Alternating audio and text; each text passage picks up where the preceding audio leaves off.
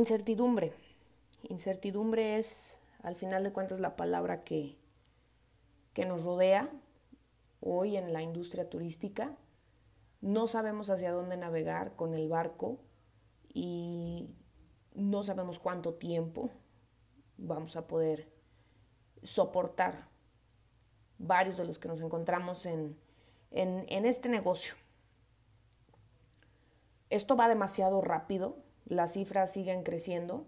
Está claro que en estas circunstancias el, entretenimiento no es prioridad, no lo es para la mayoría de las personas y no lo va a ser durante un buen tiempo. La gran lección que, que nos deja todo este ajetreo del COVID-19 o el coronavirus es la migración digital. Mientras que a diario se pierde un millón de empleos relacionados a la industria turística, Amazon está contratando 100 mil personas.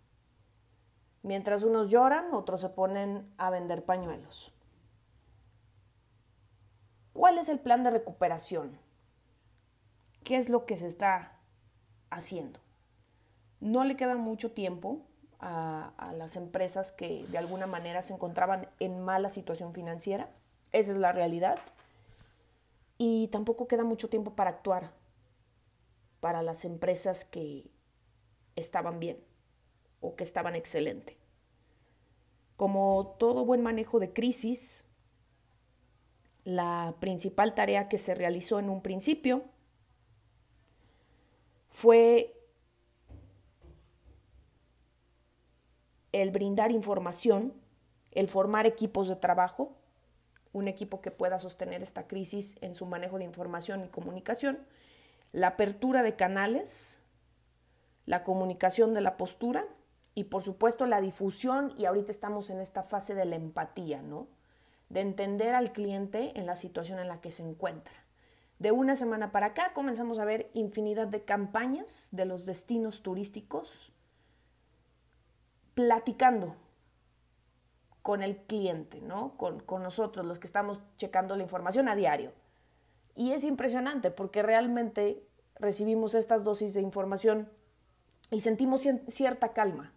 Nadie actualmente está apresurado por vender. Nadie. Lo que quieren es salir de esta. Es un modo de supervivencia completamente normal en todas las empresas turísticas y realmente no hay una certeza de cuándo podrá revertirse esta curva, ¿no? Esa es la realidad que tenemos ahorita.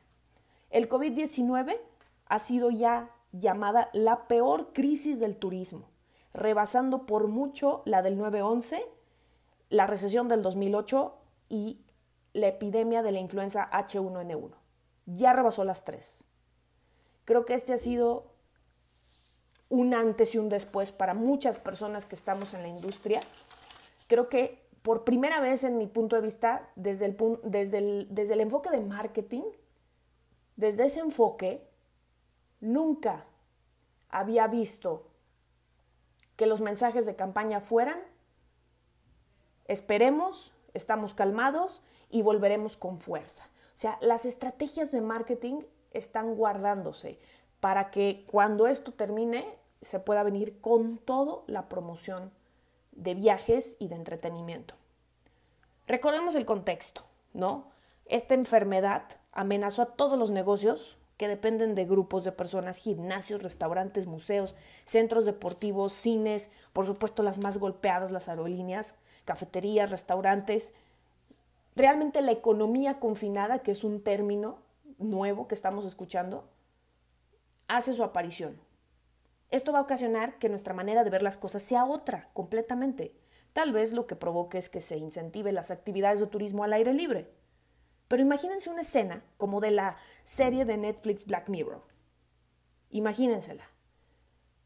Que parece completamente un sueño, tanta digitalización, tanta información que podemos obtener con los dispositivos electrónicos. Parece, un sueño. Hasta hace poco Black Mirror parecía una fantasía.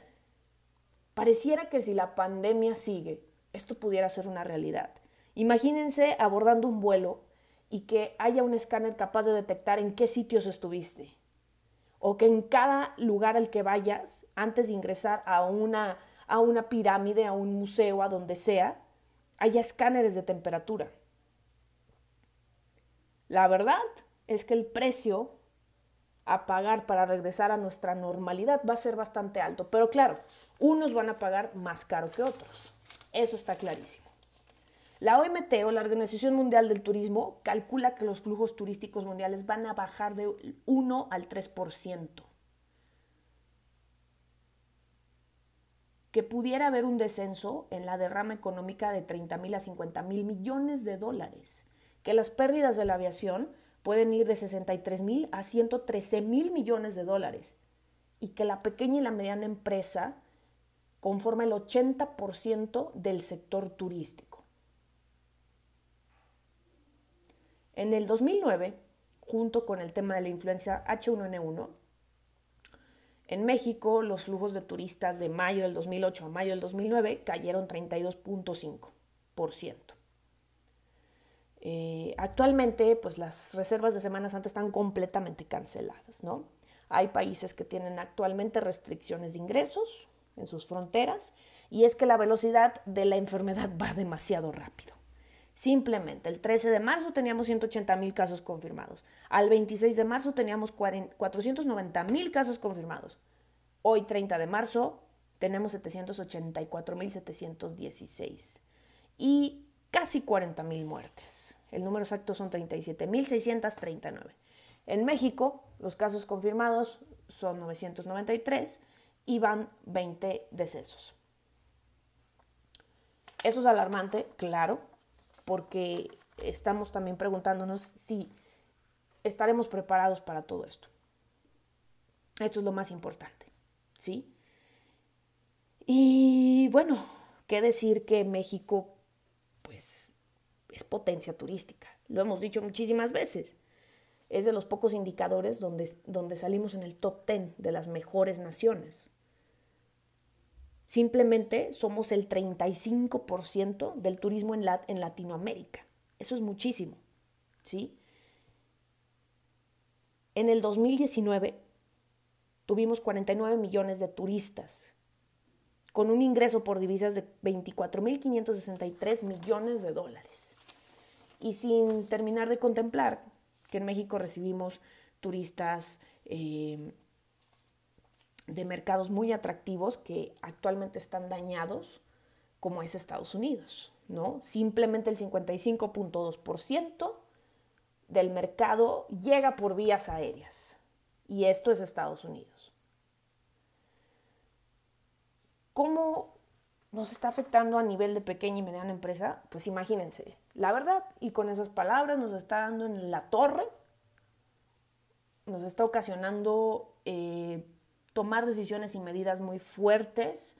Eh, algunos ya inclusive me han confesado amigos cercanos problemas psicológicos, depresiones y obviamente gastritis, ansiedad y todos los malestares que se puedan acumular aunado al riesgo de que te puedas contagiar con COVID-19. Es espantoso esto, realmente. O sea, ni, siquiera quiero pensar en, en, todo el malestar que genera eh, esto y más porque estamos expuestos a, noticias muy tendenciosas de un pesimismo sumamente cargado y fuerte, ¿no? Aquí algo que queremos a ustedes transmitirles es siempre los datos que les puedan ayudar a tomar decisiones. Y que sí, el panorama se ve sumamente complicado y sumamente eh, retador. Pero vamos a salir. La verdad, es que hablando y platicando con muchos expertos, sobre todo eh, gente en temas de finanzas, vamos a salir. Nos vamos a tardar poquito, no va a ser fácil, pero vamos a salir. Realmente lo vamos a poder hacer. Algo en lo que confío mucho es en el mercado del turismo nacional.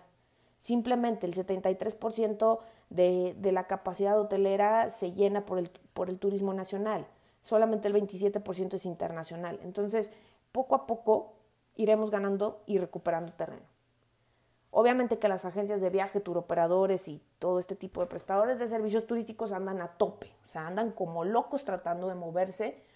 Mm, aparte de ayudando con el tema de las reservaciones y las cancelaciones, pues a preparar sus próximas estrategias para el, para el siguiente periodo, ¿no? Y, bueno, ¿qué decir de otras plataformas que les está yendo súper bien, ¿no? Todo lo contrario, como Uber, Rappi, en calientes, aquí en, en, lo que es este, el mercado local, realmente el aumento de demanda va de 300 al 400%. Eso es un trancazo, ¿no? O sea, es muchísimo. Mientras que las ventas en los restaurantes caen cerca del 90%. La verdad es que es muy importante tratar de preservar los empleos. Es bastante importante elevar la voz del sector. Eso, eso tiene que ser vital. La gente tiene que, que salir a defender su industria. No es posible que no se esté atendiendo aquí en México con, con, tanta, con tanto ahíco este tema. Y mientras en países como España, Italia y los países más afectados por las enfermedades están trabajando, o sea, están haciendo sus estrategias como los bonos o los vales de experiencia que están siendo una de las estrategias más utilizadas por, por los prestadores de servicios turísticos, sobre todo por los restaurantes. Eh, esto también me hace recordar a campañas turísticas que se realizaron en, en épocas de crisis, como fue Los Cabos en Unstoppable con con el huracán Odil. El mensaje, por ejemplo, ahí que, tuvo, pues, tuvo que ver el Consejo de Promoción Turística de México fue el decirle al mercado que estaban listos para recibirlos después de la tormenta, ¿no? Algo así siento que deberíamos también nosotros de hacer hacia el exterior.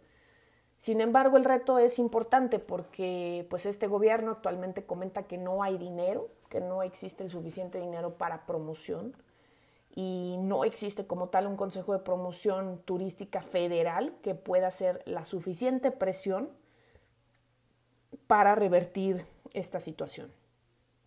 Así es que eh, no queda más que seguir creando contenido, crear paquetes de experiencias a un precio especial, a un precio razonable.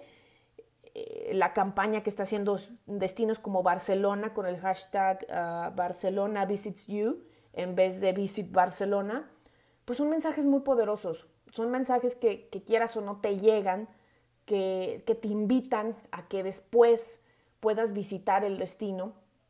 ¿no? Casi todos los destinos de de alto nivel y de alta competitividad, están generando campañas, recorridos virtuales, sesiones de yoga en, atractivos turísticos de bellezas naturales increíbles, están dando clases de danza, clases de cocina, hay, muestras y buenas prácticas de, de proyectos increíbles. El objetivo es no quedarse parados, eso es lo que tiene que evitarse a toda costa, ¿no? Si no crees en las redes sociales, creo que ya vas muy tarde para no creerlo, porque es de lo poco que puede darte de comer en las próximas 3, 4 semanas, ¿sí? Y darte de comer literalmente, porque ni esperemos ganancias o utilidades y, el gran rendimiento en estos meses, ¿no? O sea, tenemos que mantener negocios, tenemos que mantener eh, los gastos y los, y los costos operativos al mínimo y simplemente el, tener un poco de ventas de los clientes es lo que puede ayudarnos a salir adelante. Ya están siendo publicados apoyos e incentivos, hay que aprovecharlos, o sea, líneas de crédito, eh, prórrogas de impuestos probablemente se, se empiecen a publicar, vamos a ver si sí, pero apoyos e incentivos a microempresarios ya se están ofreciendo, ya hay estados que lo han publicado, como Jalisco, Aguascalientes, ya lo están haciendo, así es que los invito a que por favor se tomen una tarde para poder eh, ver de qué se trata cada convocatoria, ¿no? El consejo más importante en este momento es asegurar la liquidez de las empresas turísticas y tener eh, un margen de maniobra, si no muy amplio, sí de reserva para que no se vaya a quedar a medio gas ese negocio y pueda sobrevivir durante los próximos tres meses, diría yo, al menos en un escenario optimista y que de alguna manera se pueda fortalecer para cuando se relance esta iniciativa turística de atraer otra vez visitantes, ¿no? Eh, quiero comentarles para cerrar el tema que el, aunque el, el panorama es desolador, yo creo que es un reto los que estamos en esta bellísima profesión y la industria turística, lo sabemos, creo que nunca nos habíamos enfrentado a un monstruo así. Y para muchos, incluyéndome, está siendo una gran lección. Así es que les invito a que se informen, a que sigan aprendiendo. Ahorita hay demasiados cursos online, hay demasiado contenido en línea. Si están haciendo home office, aprovechenlo para que puedan hacer sus planes de, reserva. Eh, nosotros ya estamos trabajando eh, acá en el, en, el, en el viñedo para poder recibir a los turistas y estamos preparando ese lanzamiento para cuando esto se, se pueda liberar y se pueda promocionar con todo. Aprovechemos el tiempo y no dejen de seguir aprendiendo de las buenas prácticas. Hay que seguir monitoreando lo que están haciendo los países en situaciones complicadas como España, que además es un gran referente en, en temas turísticos y, a seguirle dando con el trabajo, no, no desesperarse y tener muchísima resiliencia. Les recuerdo, yo soy Sandy y me pueden encontrar en mis redes sociales. Eh, me pueden escribir en Twitter, en Instagram. En ambos estoy como arroba Sandy-Biller con H intermedia. Y estamos en contacto aquí para seguir platicando de estos y otros temas. Nos vemos muy pronto. Hasta luego. Chao.